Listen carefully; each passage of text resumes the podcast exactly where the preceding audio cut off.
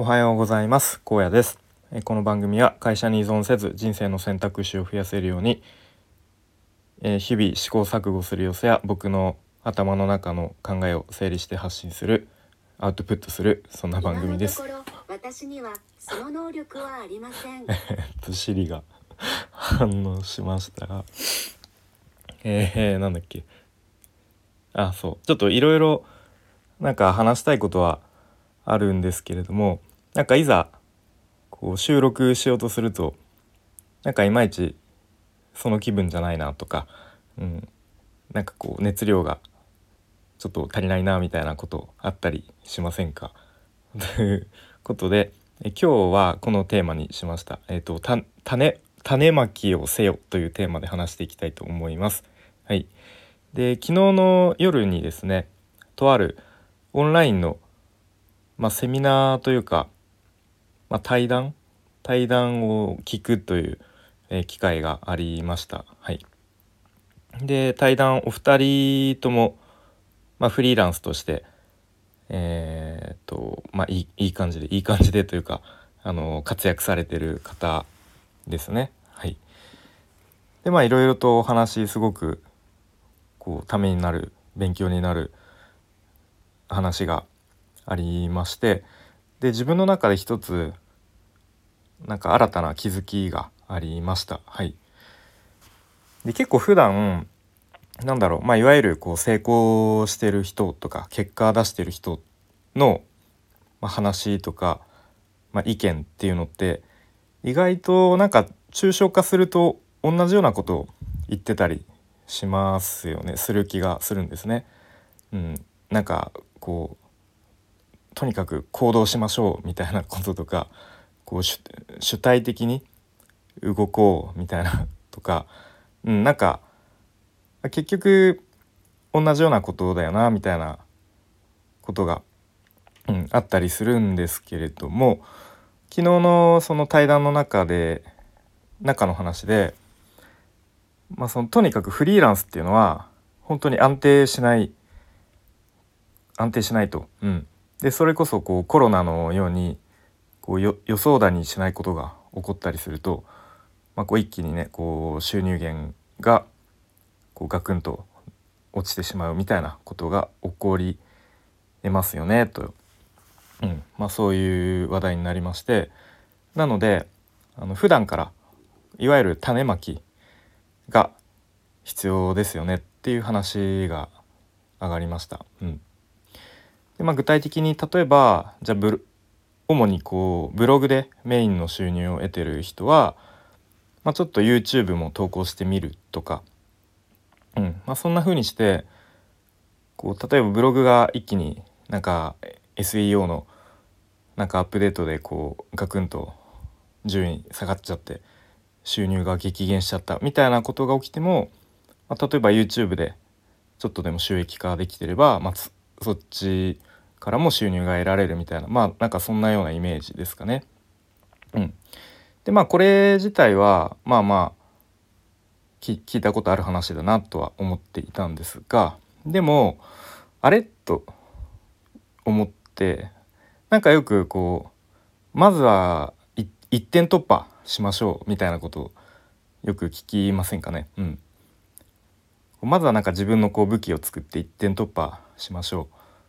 なんかあれもこれも手出すとこう中途半端になってなんか微妙ですよみたいな、うん、なんかそういう意見もを言ってる人もいると思うんですがこのなんか一点突破しましょうっていう意見となんか種まきしましょうってなんかすごく正反対のことを言ってる気がしたんですね。うん。まあ、なんか両方両立するのってむず難しいなと思っていたんですが、まあ、その辺りのまあ一つの答えが昨日話されていてその種まきをする時間を、まあ、確保していると、まあ、2人ともなんか「あ分かります」みたいな感じで2人ともそのいわゆる種まきの時間を確保しているということを話されてました。うん、で具体的には、まあ、日々のあ日々のというか一日の中で朝とかあとは午前中にその種まきの、まあ、作業をしているということでした。うん、でまあその種まきの作業って言い換えるとあ違うな え、っとあそう種午前中までにその種まきの作業をしてでその後午後に、まあ、重要かつ緊急のタスクをやるっていうことを話されてましたね。うんまあ、具体的に言うと、まあ、例えばクライアントワークとかだったら、まあ、大体納期がある程度決まっていて自分でもある程度スケジュールを組み立てられるので、まあ、午後にそういうクライアントワークとかをやるんですが、まあ、あえてこう朝一とか午前中にはあえてやらないっていうことを、うんまあ、その一人の方がおっしゃってました。そうなんかついついというか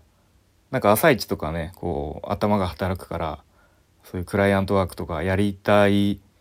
ような気もしますがあえてやらずに朝とか午前中はそういう種まきの作業仕事をする今すぐは、うん、なんだろうすぐにはこう稼げないようなものとかですかね、うん、ちょっとこう将来的に稼げそうなこととか、まあ、そういうことなのかなというふうに思いました。うん、まあでもこの辺はまあじゃあ明日から自分も真似しようってできるわけではないと思っていて、まあ、結構自分自分っていうかおのおののスキルとかそのそれまでの経験とかによって、うんまあ、その辺のバランスとかできる範囲は変わってくるとは思います。うん、そう。まあでもなんかこの考えって結構大事な気がしていてしていてとか大事な気がしてそう、まあ、さっきもちょっと繰り返しになりますがまあ、緊急かつ重要なタスク、まあ、いわゆるクライアントワークみたいなこう納期が決まっている仕事ってタスクとかってなんか朝一にやりたいような気がするんですけれども、まあ、あえてやらずにこう朝とか午前中も時間を区切って確保してそのその時間は種まきのえー、っと作業すること。うん。まあ、結構なんかこれは意外と自分の中になかった視点かなと思いますね。うん、で、まあ、その朝とか午前中の動きを、まあ、とにかく習慣化して、まあ、これはもういろんなとこで言われてると思うんですけどもうほんと習慣はものすごい力を持っているので、うん。まあ、是非皆さんもこう習慣化しましょうみたいなことが話されていて。で、まあ、習慣化できたら、まあ、半年なり1年なり一定の期間はこう継続しましょうと、うん、そうすればかなりこうなんだろうな。自分のできることとか、まあ、ちょっと大げさに言うと人生変わりますよみたいな、うんまあ、そんな話だった気がしますね。うん、でまあ確かにその習慣化して一定期間こう頑張るっていうのは、まあ、僕も経験があってまあ2年前ぐらいかな。2年前ぐらいの話ですがねウェブ制作のウェブ制作の中で、まあ、コーディングと呼ばれる、まあ、プログラミングっぽい作業を、まあ、その時期は毎朝4時とか4時半に起きてもう本当に習慣化してなんか毎日やってた期間があります。うん、でやっぱその期間でものすごいまあある程度こう、まあ、基礎の基礎ぐらいはできるようになったんですけれどもなんかその習慣がなかったら絶対まあ絶対というかほぼ8割9割ぐらい挫折してたんじゃないかなと今思えば、うん、思今思えば思うので,、うん、で逆に今ですね今の僕はちょっとねその習慣化ができてないんですよね。朝早く起きてやったりかと思えば夜なんかこうちょっとなんかいい感じにののノリでちょっと作業を続けてしまって寝るの遅くなってみたいな